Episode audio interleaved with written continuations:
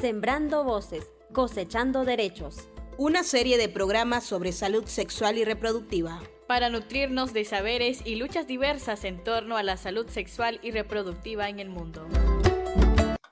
Bien, estamos haciendo un programa más de la radio de la Agencia de Comunicación Intercultural ITACAT, medio que trabaja conjuntamente con la Charcha Barcelona Antirumors. Hoy iniciamos una serie de programas que hemos titulado Sembrando Voces, Cosechando Derechos, en donde hablaremos sobre salud sexual y reproductiva, junto a compañeras de Nicaragua, El Salvador y Cataluña. Estos programas cuentan con la colaboración de Radio Voz de Nicaragua y la coordinación de Farmamundi, Cataluña, quienes trabajan en el proyecto Derechos Sexuales y Reproductivos, Diferentes Culturas, Mismos Derechos, financiado por el Ayuntamiento de Barcelona y cuyo objetivo es compartir saberes y luchas diversas en torno a la salud sexual y reproductiva de las mujeres alrededor del mundo. Este en concreto es el segundo programa que hemos titulado El derecho a decidir y el objetivo es visibilizar y analizar la realidad del Salvador y de Nicaragua sobre el derecho a decidir que tienen las mujeres sobre su cuerpo y sobre el derecho al aborto en particular y visibilizar cómo el sistema patriarcal se ha adueñado de las vidas y los cuerpos de las mujeres. Eh, comenzamos eh, esta entrevista con la participación de Sara García. Ella es una activista feminista, psicóloga, defensora de derechos humanos e integrante de la agrupación ciudadana por la despenalización del aborto en El Salvador, quien impulsó la campaña o quienes han impulsado la campaña Libertad de las, para las 17. Hola, Sara. Hola, ¿qué tal, Mayra? Un gusto enorme poder, poder ser parte de estas entrevistas y realmente me parece que es, es fundamental que tejamos esta red de solidaridad y también que permitan visibilizar las luchas que estamos impulsando. Eh, sobre todo en estos países que penalizan el aborto de manera absoluta y que y que hay tantas consecuencias para los derechos de las mujeres. Mira, Sara, eh, podemos comenzar con esta pregunta. Eh, ¿De qué hablamos cuando hablamos de la penalización absoluta del aborto en un país como El Salvador? Hablar de la penalización absoluta del aborto en El Salvador es hablar de la criminalización, es hablar del encarcelamiento a mujeres jóvenes que viven en situación de pobreza, hablar de la criminalización es también hablar de tortura y hablar de las niñas que enfrentan embarazos impuestos, niñas de 10 a 14 años que enfrentan estas maternidades forzadas. También implica eh, hablar de todas las deudas que tiene el Estado salvadoreño. Y también, pues, implica hablar de la organización feminista, porque para nosotras, pues, hablar del aborto en estos contextos sumamente restrictivos, también significa hablar de organización, hablar de lucha y de articulación feminista regional. Antes de entres exactamente a explicarnos la, la realidad actual, nos gustaría que nos hicieras y explicaras a las personas que no conocen cuál fue el proceso eh, de Teodora eh, y las 17, que fue como se conoció hace un par de años el caso, el caso de Teodora y por la cual ustedes comenzaron eh, la campaña Libertad de las 17. Sí, bueno, yo creo que es importante plantear para, para hablar del caso de Teodora Vázquez y para hablar específicamente de la lucha por la libertad de las 17, es importante situar ese componente histórico que eh, que bueno, que desde nuestro espacio nosotras nombramos, ¿verdad? Por un lado, la penalización absoluta del aborto que ocurre en 1997 y el cambio constitucional en 1999, esos dos cambios generaron una serie de consecuencias, entre estas la criminalización de mujeres, la persecución, sobre todo de mujeres jóvenes, mujeres que viven en situación de pobreza, mujeres de la zona rural. Eh, además de la persecución, se generó censura y autocensura porque la penalización absoluta del aborto implica también, hay un artículo que se establece en el Código Penal que establece que el que promoviere o facilitare los medios para que una mujer tenga un aborto también va a ser perseguido aunado a que dejaron de existir estadísticas, una serie de problemáticas que genera la penalización y la criminalización, que no somos el único país en, la región centroamericana. También Nicaragua y Honduras tienen una legislación similar. la cuestión es que esta, esta penalización, eh, como te digo, había generado cierta censura y se hablaba del aborto, se hablaba de ese tema sobre todo en algunas fechas emblemáticas, 28 eh, de septiembre, por ejemplo, ¿verdad? El día de la despenalización del aborto en América Latina y el Caribe. Sin embargo, pues hubo un caso que, que rompió con este silencio y, y fue el caso que de alguna manera dio la vuelta y es un parteaguas también en nuestras luchas y es el caso de Karina, Karina Clímaco. Ella, en el año 2004, un grupo de compañeras empezaron a, se dieron cuenta, se dieron cuenta de que había una mujer que estaba en la cárcel debido a la penalización absoluta del aborto. Un medio de comunicación sacó una nota y a partir de esto las compañeras pues, iniciaron un acompañamiento con muchas dificultades porque en un contexto en donde había miedo, en donde ya se planteaba que ya era cosa juzgada porque ya tenía una pena de 30 años, y tocando puertas con diferentes instancias y luego de varios años de lucha, en el año 2009 se logra la libertad de la primera mujer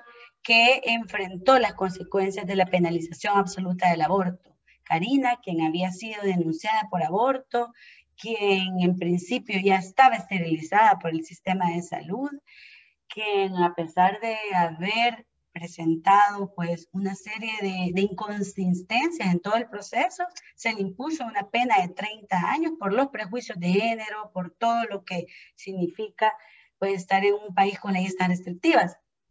Ella pasó siete años en la cárcel y cuando lo, se logra la libertad, que que fue también una lucha colectiva, porque en aquel momento se generó una, eh, un espacio que se llamó Solidarias con Karina.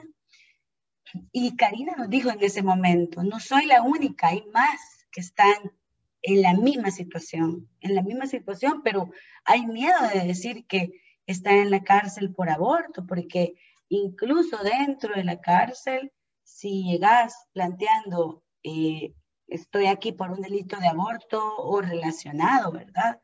Hay también una estigmatización y agresiones contra las mujeres que entran. Incluso nos cuentan las compañeras, ¿verdad? De las, o sea, se, se plantean una serie de, de frases que son sumamente llenas de prejuicio, ¿verdad? Se les dice las come niños, por ejemplo, como una manera de, de estigmatizarla y también de generar toda esta, esta situación de, de, criminalización también social, ¿verdad? La cuestión es que cuando Karina nos dice, ahí se configura una, un espacio y una serie de personas que empezamos a, a ver, bueno, ¿qué podemos hacer para transformar esto? Y justo a mí me gusta comentar porque, digamos, nuestro espacio nace de esta lógica por un lado, pues de esta, de esta lucha por la libertad y por otro también de la lucha regional, porque fue un encuentro que estábamos nosotras teniendo con las compañeras de Nicaragua, un encuentro binacional, donde nosotras estábamos conociendo la experiencia de las compañeras en Nicaragua, que ellas también, ¿verdad? A partir de la penalización habían montado un espacio, una articulación el Grupo Estratégico por el Aborto Terapéutico, así se llamaba. Entonces, ellas vinieron a El Salvador, nos contaron qué ondas que estaban haciendo, y ahí, en ese, en ese lapso, ¿verdad? Acababa acabamos de lograr la libertad de Karina, ¿verdad? Y fue como, o sea, organicémonos y veamos cómo empezamos a colocar el tema del aborto de manera cotidiana en la agenda pública, o sea, cómo logramos la libertad de todas las mujeres que Karina ya nos dijo que siguen ahí, cómo logramos cambiar imaginarios sociales, porque al fin y al cabo el estigma es bien fuerte y sigue siendo. y también cómo logramos transformar la legislación, ¿verdad? O sea, buscar una reforma, ya sea en el artículo 133 del Código Penal, ya sea a nivel de la Sala de lo Constitucional, diferentes estrategias, incluso también litigio estratégico ante el sistema interamericano. Entonces, esa es como la antesala eh, de nuestro espacio en donde empezamos a generar ya una estrategia, se logró la libertad de otras compañeras y una de las, de las, pues, de las grandes dificultades que nos veíamos, ¿verdad? Era cómo humanizar cómo humanizar a las mujeres que están dentro de la cárcel, cómo hablar de esta realidad desde, desde la empatía. Y nosotras conocimos una experiencia que, que, bueno, que nos conectó bastante, una experiencia de las compañeras de Guanajuato, en México. En Guanajuato, a pesar de que México tiene diferentes legislaciones, eh, pues tanto Estado federado, en relación al aborto tiene diferentes, en algunos es legal, en otros solo causales y, y así, ¿verdad? Entonces, en Guanajuato será un fenómeno muy similar al Salvador. Hay mujeres criminalizadas. Y las compañeras impulsaron una campaña colectiva para buscar la libertad de varias mujeres. Eh, las compañeras de las libres, así se llaman, eh, pues planteaban, ¿verdad? Cómo los aspectos comunicacionales también eh, conectan y generan también con una presión más fuerte. Entonces nosotras conocimos su experiencia, nos reunimos con ella y fue ahí que dijimos, bueno, tenemos, eh, o sea, ya hemos logrado, ya para ese entonces, porque estamos hablando que eso fue ya en 2014, ya habíamos caminado, ¿verdad? Algunos años y habíamos estado ya logrando libertad de compañeras, por ejemplo, Delmi, Sonia, que lograron salir, Marlene, cuando ya habíamos logrado el acompañamiento del caso de Beatriz, que fue una mujer que exigió un aborto porque estaba gestando una, un embarazo que era encefálico y ella su vida estaba en riesgo. O sea, ya habíamos tenido todo eso, pero aún faltaban muchas. Y entonces fue que, que retomamos esa experiencia en las libres y nos planteamos cómo podemos cambiar los imaginarios también a través de esta campaña. Y ahí es que nace la campaña Libertad para las 17, con el símbolo de las flores, porque decíamos, bueno, uno de los, de los símbolos era eh, una flor para las 17, no dejemos que su vida se marchite, ¿verdad? Y era como poder conectar con algo, eh, me recuerdo que era, estábamos justo como un momento de primavera, ¿verdad? Y y de cómo conectamos con algo que, que bonito, que a todo mundo le gusta, ¿verdad? Que son las flores, pero que también significan esperanza, ¿verdad?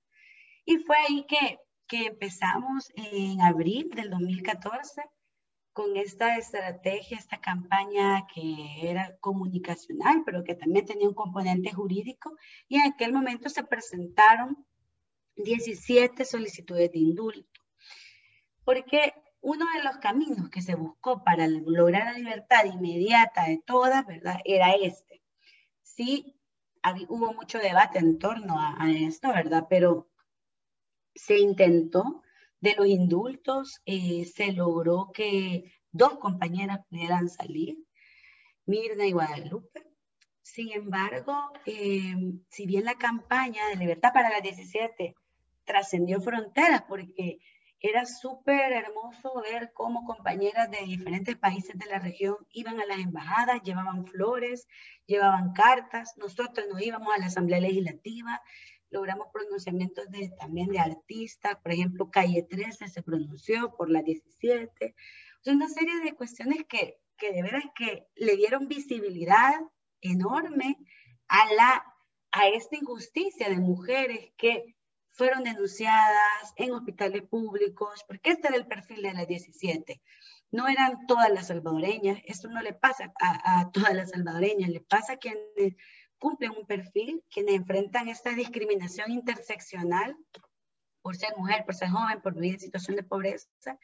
Y pues nos, en, en, esta, en esta lógica, ¿verdad? Y en esta campaña se logra visibilizar, pero la estrategia de indultos al final no fue suficiente, luego se intentó estrategia de conmutación de pena y el caso de Teodora, ya llegando específicamente, porque digamos que el caso de Teodora ya fue años después, después de varios años de lucha y de otras mujeres que ya habían salido, Pero sí, el caso de Teodora logramos también un acuerpamiento de otras organizaciones que le dieron todavía mucho más visibilidad. Por ejemplo, para el caso de mm, tanto de Teodora como de Teresa, que Teresa también fue otro caso bien, bien importante de, de visibilidad, ¿verdad?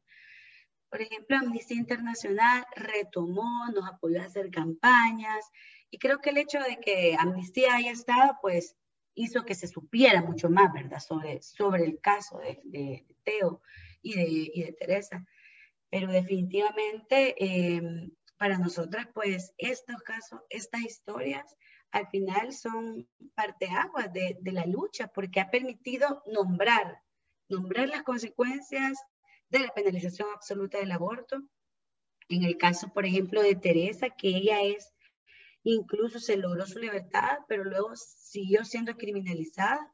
Ella buscó un asilo y es la primera mujer que ha sido asilada por el tema de la criminalización que genera la penalización absoluta del aborto. Entonces, sí, es, es bien fuerte, bien fuerte, pero por ahí viene, digamos, toda esta campaña para cambiar los imaginarios, pero sobre todo para que más personas puedan unirse a la libertad de las mujeres.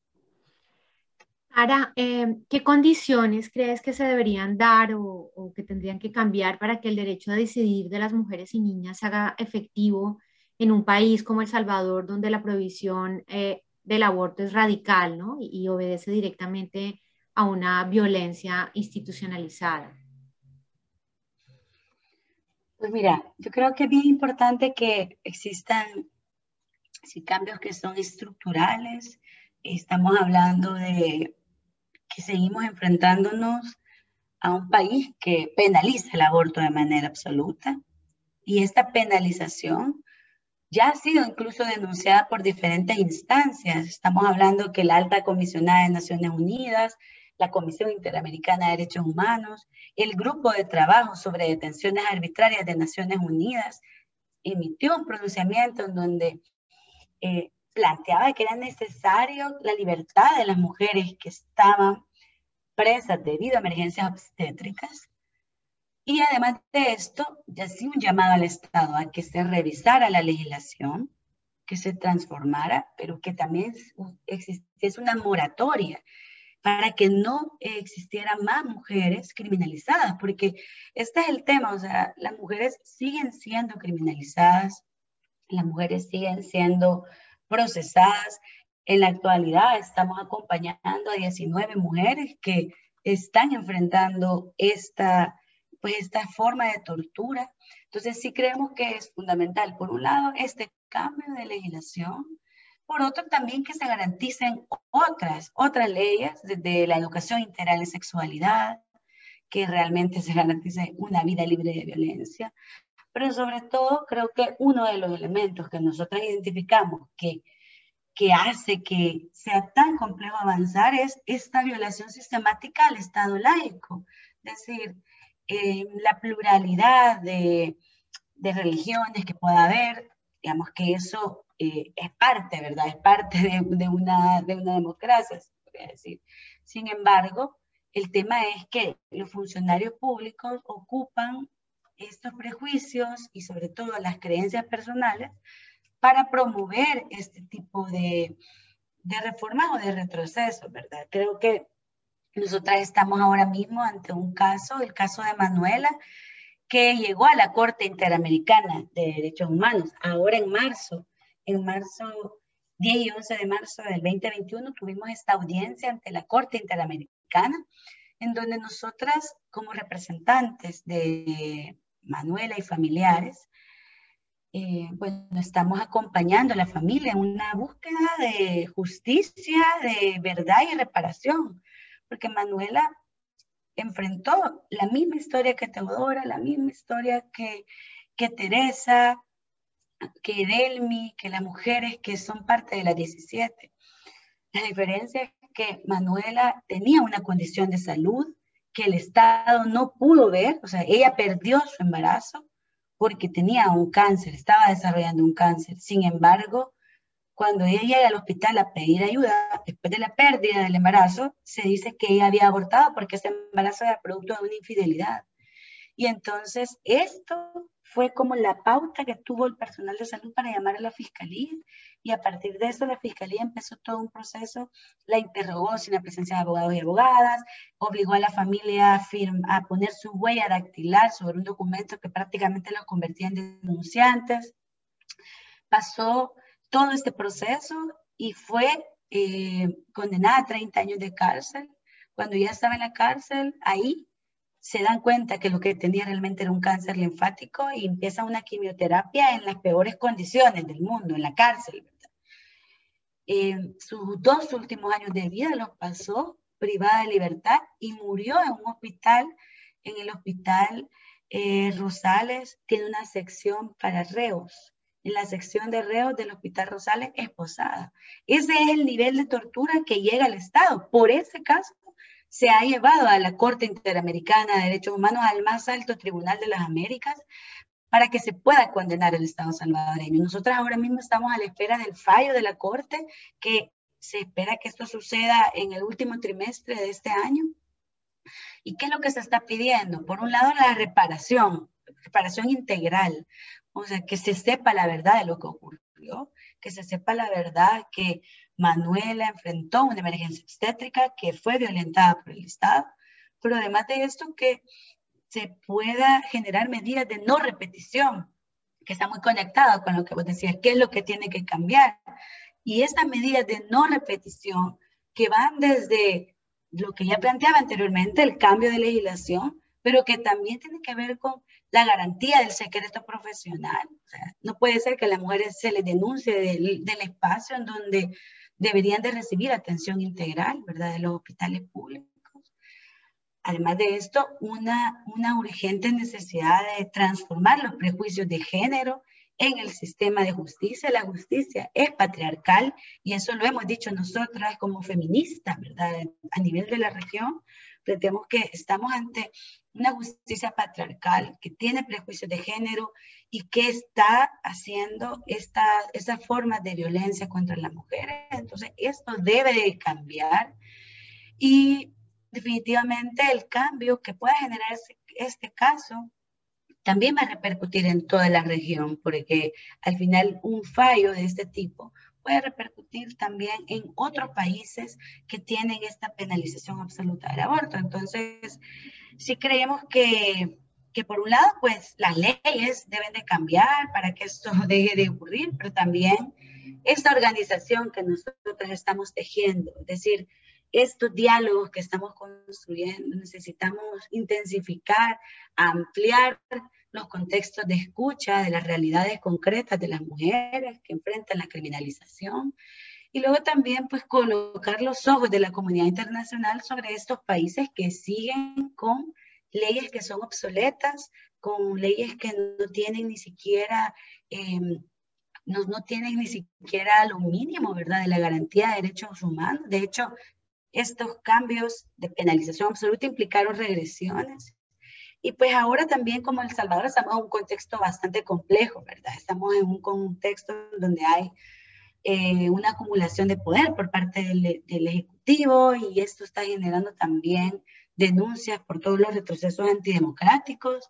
Hay rumores que las piezas de correspondencia que se tienen en relación a la, a la despenalización del aborto va a ser archivada porque así ha sido con varias propuestas ya de ley, ¿verdad? Entonces, estamos sí en un contexto bastante complejo en donde solo la presión y, la, y pues la solidaridad va, va, a ayudar a que podamos nosotras como movimiento pues también transformar esto. Sara, ya que estás hablando del presente, eh, no sé si tienes las cifras de cuántas mujeres están actualmente acusadas, torturadas o procesadas eh, por ejercer el derecho a decidir sobre sus cuerpos? Mira, nosotras, eh, digamos que desde la agrupación ciudadana tenemos, por un lado, una investigación que hemos hecho que se llama Del Hospital a la Cárcel. Esta investigación lo que hemos realizado es un análisis de los expedientes, tanto de sentencia como de instrucción, en donde identificamos el perfil de mujeres que han sido criminalizadas, ya sea por aborto o por delitos relacionados. ¿Qué, ¿qué es lo que hemos encontrado? Por un lado, pues sí, a nivel cuantitativo, que del año 1998, es decir, del momento en que se penaliza, que entra en vigencia esta legislación absolutista, al 2019, 181 eh, mujeres han enfrentado procesos debido a esta penalización absoluta del aborto. Además de esto, bueno, es importante plantear, ¿verdad? Que en, el marco de la penalización absoluta, lo que yo mencionaba anteriormente, las cifras oficiales son muy difíciles de conseguir y son muy difíciles de registrar porque la criminalización que enfrentan em, algunas mujeres que queda registrada em, está unada con otras situaciones que tienen que ver con, con mujeres que han enfrentado, por ejemplo, embarazos ectópicos y que en este país los embarazos ectópicos no son, no, no, no tienen un protocolo claro y no se interrumpen, se interrumpen hasta que deje de haber latido el corazón. Entonces, lo que ha ocasionado, y nosotros estamos acompañando casos de, de compañeras que han perdido, por ejemplo, un ovario, que han perdido parte de su cuerpo porque no tuvieron una atención oportuna entonces, aunado a esto, las formas de tortura que existen, que tienen que ver con, con las mujeres que mueren, que mueren por no tener atención médica, por no tener una interrupción. Y luego, las cientos de mujeres que están en clandestinidad o que quedan en silencio. De hecho, hay una, un estudio que hace el Instituto Gutzmacher, que lo hace para Centroamérica y hace una estimación de cuántos abortos inseguros ocurren. Y nosotras, a partir de la población em, salvadoreña, en relación a esta, ¿verdad?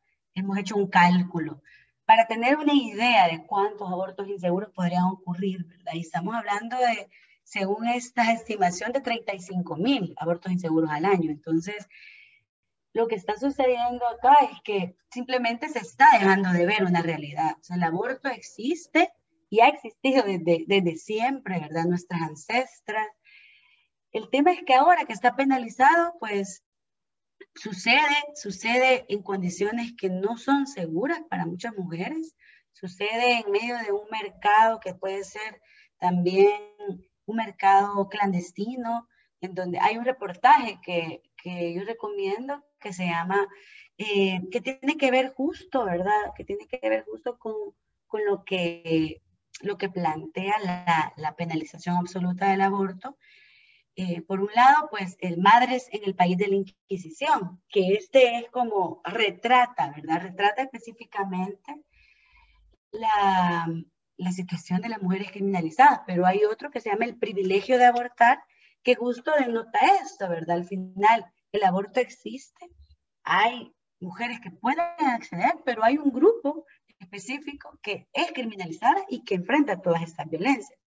Nosotras en la actualidad estamos acompañando a 19 mujeres que están criminalizadas y que están con procesos abiertos, con una estrategia múltiple, de buscando conmutaciones de pena, haciendo incidencia a nivel internacional, buscando también revisiones de sentencia, y, bueno, y, sí, o sea, es un camino que es largo y es totalmente a veces complejo porque nos enfrentamos a un sistema en donde no, no está escuchando, no está escuchando la realidad concreta de las mujeres y no está generando pues las acciones que son necesarias para que estas persecuciones dejen de suceder. Sara, y, ya, finalmente, para ir un poco cerrando el tema, em, nos has explicado el papel tan importante que ha jugado el movimiento feminista eh, y otros movimientos de mujeres en la lucha por la despenalización del aborto. También nos has hablado de, los principales logros que, habéis tenido a, nivel legal y también mediático. ¿Qué, qué retos tenéis para el futuro? ¿Qué retos os estáis planteando?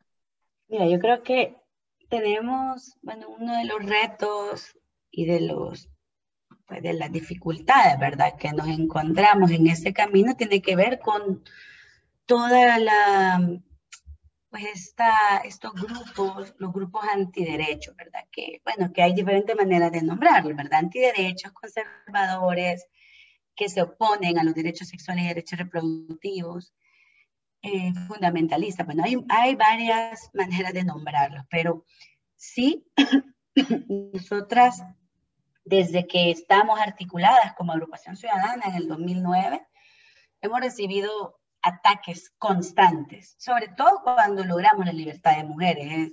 Es, una cuestión, una tendencia clara, ¿verdad? Logramos visibilidad, logramos que el tema esté en la agenda, los ataques se incrementan contra nosotras. Hemos tenido amenazas de criminalización, que estamos haciendo apología del delito, que estamos en una agrupación que es ilícita.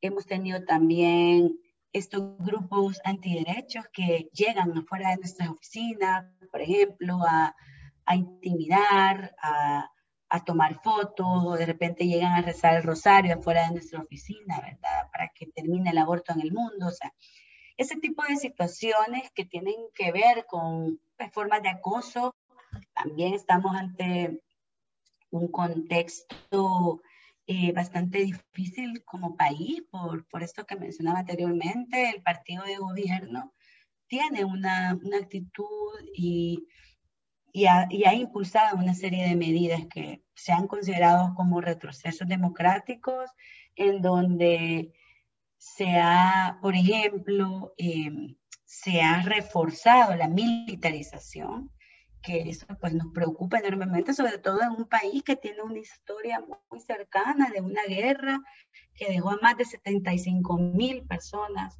que fueron asesinadas y desaparecidas, unos acuerdos de paz que sucedieron en el 92, que al fin y al cabo son momentos que han marcado nuestra historia, pero en, esta, en este gobierno actual, pues se está encargando de impulsar una política de la desmemoria, eh, planteando que todo lo anterior ha sido una farsa, que, que no existieron, una serie de situaciones que, que no solo las nombres, sino que, que se refuerza cuando vemos pues esta militarización, cuando vemos estas formas en donde, por ejemplo, los mecanismos establecidos de separación de poderes son anulados. Eh, estamos hablando de este actual presidente tiene la mayoría calificada en la Asamblea Legislativa y también tiene los jueces, tiene jueces de la Sala de lo Constitucional electos por ellos mismos. Entonces, ante un contexto bastante, bastante complejo de, en donde avanzar en nuestros derechos va a ser muy difícil porque nuestra agenda de derechos humanos, de derechos sexuales y derechos reproductivos, pues ha pasado a a último plano, ¿verdad? O sea, se está hablando ya de por sí la situación de la pandemia, ¿verdad? Pero que, que nos colocó en una situación bien, bien difícil a todas, ¿verdad? Pero ahora, pues con ese gobierno, con esta política de memoria, con esta militarización, con esta mirada conservadora, ¿verdad? Porque, por ejemplo, el presidente se posiciona como instrumento de Dios, eh, ha generado días de la oración de manera constante, ¿verdad? Estamos ante un, momento que, que, se vuelve fundamental la organización. Y creo que ahí es donde estamos, o sea, muy preocupadas por todo los retrocesos, por todo lo que está significando. De hecho, ha habido mucha denuncia internacional de lo que, de lo que pasó el 1 de mayo acá, ¿verdad? Que fue esta institución de, de los magistrados de la sala y demás, y de del fiscal, que más allá de defender a las personas, ese procedimiento. Sin embargo, eh, pues también estamos en un momento de urgente necesidad de, organizarnos, de estar, de estar en las calles y de sobre todo, pues, ir tejiendo estas narrativas que conecten más con la población, que conecten más eh, con, todas, con todas las que estamos enfrentando algún tipo de violencia, porque ahora mismo, pues, las medidas que está implementando este gobierno no está resolviendo las necesidades concretas, no está resolviendo la situación de las desaparecidas, los feminicidios, no está resolviendo la crisis económica. De hecho, hay un endeudamiento que se está haciendo y profundizando cada día. No se está resolviendo la situación de las mujeres criminalizadas. esas son las realidades concretas que nosotras queremos poner al centro y es por lo que estamos ahora mismo luchando. Bueno, Sara, no sé si hay alguna cosa más que creas que, tienes que decir, que yo no te haya preguntado. Eh, y si no es así, pues simplemente agradecerte por tu tiempo. Ya sé que en tu, entre tu trabajo, tu activismo, tu vida personal, etcétera, tu tiempo es limitado, así que agradecemos muchísimo que, que hayas participado en esta entrevista, que hace parte de, de, este proyecto. Muchas gracias. Gracias por ese espacio, Mayra. Y bueno, seguimos ahí conectadas. Cualquier cuestión, pues estoy, bueno, ya sea con Majo o directamente, pues estoy totalmente disponible para seguir contribuyendo a estos proyectos que son para nosotras fundamentales, ¿verdad? Estas narrativas. Y solo ahí nos quedamos pendientes de la, pues, del podcast para poderlo difundir también por, ahí, por estos lados. Muchas gracias, Sembrando voces, cosechando derechos. Una serie de programas sobre salud sexual y reproductiva. Para nutrirnos de saberes y luchas diversas en torno a la salud sexual y reproductiva en el mundo. Organiza Farmamundi. Con la colaboración de Radio Voz, Radio Icatat y Asparinco. Con el apoyo del Ayuntamiento de Barcelona.